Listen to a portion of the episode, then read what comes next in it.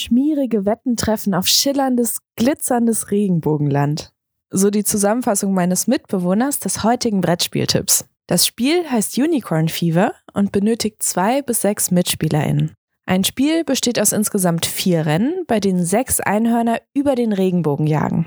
Jede Person hat ein eigenes Einhorn am Start, kann aber auf ein beliebiges Einhorn wetten. Gewinnerin ist die Person, die am klügsten ihre Wetteinsätze gesetzt hat. Begleitet werden die Rennen von verschiedenen Aktionen. Jede Person bekommt zum Beispiel magische Karten auf die Hand. Mit diesen ist es möglich, verdeckt Einhörner zu manipulieren, sie also zu pushen oder langsamer werden zu lassen. Außerdem ist es möglich, Verträge mit den Fabelwesen des Regenbogenlandes abzuschließen. Wer kein Geld mehr zum Wetten hat, möge sich an die Elfenmafia wenden. Was zu Beginn unschuldig aussehen mag, endet so manches Mal in einem chaotischen, atemberaubend spannenden Rennen. Ich habe schon einige Male Leute aufspringen sehen, die es einfach nicht mehr auf ihrem Stuhl ausgehalten haben.